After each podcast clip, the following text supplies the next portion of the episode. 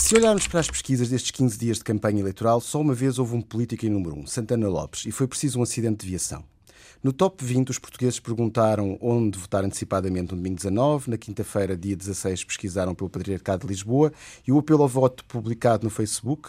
E no dia 21, terça-feira, em 16 lugar, houve mil pesquisas por Nuno Melo. Huawei, programa da Cristina, Niki Lauda, Sara Carbonero, Wendell, Doris Day, Graham Piquet, Porto, Benfica e Sporting foram o número 1 um e número 2 das preocupações dos portugueses na internet ao longo dos 15 dias de campanha. Quanto às eleições, nas redes sociais, parecem ter sido o PS e o Bloco aqueles que passaram melhor a sua mensagem. Isto é, a dupla Costa-Pedro Marques e Marisa Matias. E se o interesse ao longo do tempo nas pesquisas for uma alternativa às sondagens, então o PS ganhará, o PSD ficará em segundo, o Bloco em terceiro, o CDU em quarto e o CDS-PP em quinto.